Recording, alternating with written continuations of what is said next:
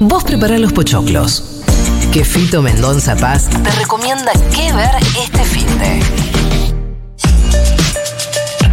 Cualquier cosa menos noticias, Fitus. Bueno, ¿está para que les mande al cine? Dale. Bien, me hacen ese favor. Porque eh, lo pueden ver en la pantalla grande a Joaquín Phoenix, un actor que nos gusta Ay, por muchísimo. Dios y la Virgen. Ni más ni menos que como Napoleón Bonaparte.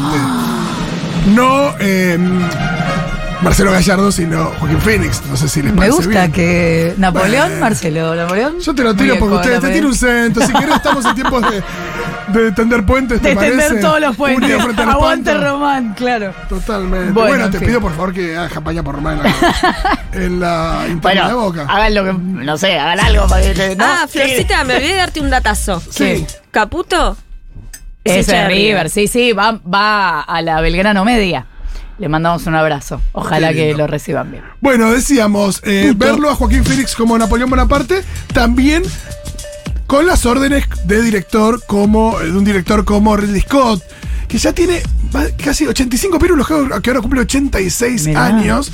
El tipo que eh, tiene en su haber películas como Alien el octavo pasajero, Blade Runner, Thelma y Lewis, Gangster Americano, La caída del halcón negro, que se reúne con Joaquín Phoenix 22, tres años después de Gladiador, ni más ni menos, donde Joaquín Phoenix había interpretado a otro emperador eh, por demás salvaje. Así que bueno, por un lado tenemos a Joaquín Phoenix, por otro lado tenemos a, eh, em, a Ridley Scott eh, detrás de cámara, y también tenemos la platita, la billulla de Apple que produjo la Ah. película y le dio 200 millones de dólares, ni más ni menos, a Ridley Scott para que la haga. Me parece clave que le quiero eh, agradecer a Joaquín Phoenix y a su agente de prensa, porque. o a su agente de no sé qué.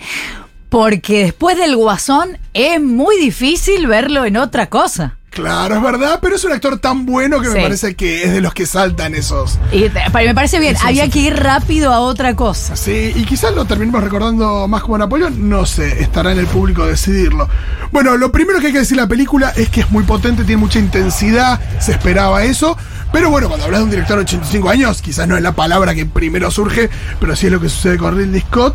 Eh, lo primero es la espectacularidad en las recreaciones de las batallas, que eso está Austerlitz, está Waterloo, está la campaña fallida y trunca al invierno ruso. También están las intrigas palaciegas, por supuesto, la rosca interna, los vaivenes de la Francia post-revolución. Te pregunto algo. Eh, te pregunto algo. sí. ¿Se entiende o tenés que estar muy, atente- muy despierto, muy no sé qué? Bueno, acá entramos en, en una cuestión. Por supuesto, también está la relación con Josefina. Es muy importante toda la cuestión de- del drama romántico, esta relación tan intensa y de una relación donde Napoleón se, evidentemente se mostraba muy, eso se nota en las cartas, muy inseguro y hay una cuestión ahí de control de ambas partes, de pasividad, agresividad. Que si, si se entiende o no. Bueno, la película abarca como 30 años en la vida de Napoleón, donde pasaron muchísimas cosas. Entonces, ¿qué es lo que sucede? Vos vas saltando de acontecimiento histórico a acontecimiento histórico, de batalla a batalla, y a veces la conexión y el hilo narrativo en esos acontecimientos no es tan eh, potente. Entonces, parece ser a veces una sucesión de estos, de estos hechos, porque hay mucho, la verdad es que hay muchos cambios de... Me perdí, Ridley, me perdí. No Claro. te entiendo lo que me estás Hay diciendo. cambios eh, en términos de las alianzas, las relaciones de poder, eh, los puestos que va ocupando Napoleón, sus relaciones, em, las distintas campañas bélicas. Entonces, ahí me parece que hay un tema en la película donde el hilo por ahí no es tan potente. Yo a veces prefiero las películas biográficas que abarcan una. Un, eh, Un ratito. un rato en la vida de una persona y que ese rato de alguna manera pueda ilustrar la esencia de esa persona. Esta película no, te abarca todo eso. Dicen que el corte original tenía más de cuatro horas, ¿Y de ahora tiene? dos horas y media. Ah. En esas cuatro horas eh, probablemente haya eh, mayor cohesión, aunque no, no hace falta tiempo para ir para la cohesión. Claro. Lo que sí cuando por ahí quieres meter mucho en poco tiempo. Ahora son dos horas y media, pero son 30 años. eh, quizás este es uno de los problemas que surge.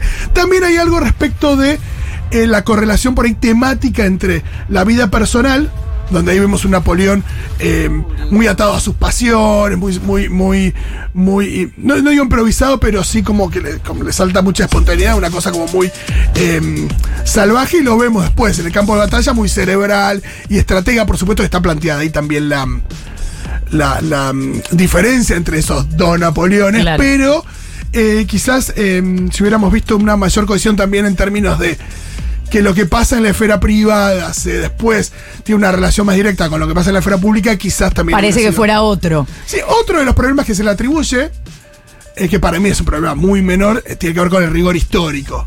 No, que el pelo de María Antonieta era- estaba diferente Oh, cuando, la, cuando le cortaron la cabeza, que las bayonetas se cargaban de otra manera, que en realidad Napoleón no disparó contra las pirámides. Buah.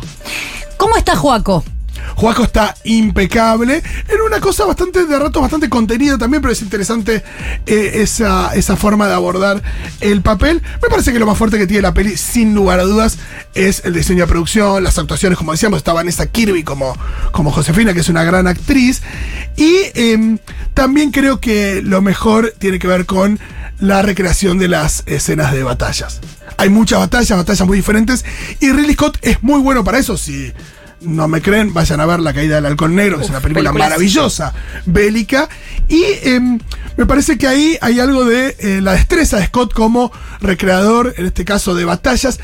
Donde las entendemos, entendemos que lo que sucede en las batallas, justamente eh, por dónde van accediendo las diferentes eh, frentes de los ejércitos, cuál es la estrategia. Me parece que en ese sentido le hace bastante honor al personaje que está retratando, que justamente era una estratega en términos de, de- las batallas.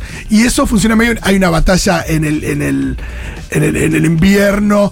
em, la batalla de Austerlitz, donde hay un, Esto se puede ver en el trailer, así que no lo, no lo voy a spoilear, pero donde en un momento se corre la batalla a un lago enorme congelado y todo tiene que ver con una intención ahí de Napoleón. Después está la campaña muy breve a, Egipto con las pirámides y la famosa batalla de Waterloo, que es la del final y que es también eh, muy espectacular.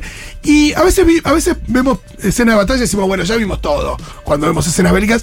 Y acá de repente hay algún tipo de plano y algunas eh, también cuestiones muy viscerales y sangrientas que uno dice, che, esto justo así, esto nunca lo había visto. Mira. Y por supuesto que, si estamos hablando de Napoleón, de una película épica de dos horas y media, los tengo que invitar a verla en el cine. Eh. Dentro de un tiempito estará en Apple TV Plus. Pero eh, sin dudas es una experiencia para hacer vida en el cine. Y ayer me hizo muy feliz ver que había bastante gente en el cine. Mira. Así que más allá de las los pros y los contras o los puntos más flacos para traer la peli, sí está buena para ir a ver al cine. Y para, ¿sabes qué? Para trasladarte a otro par de siglos.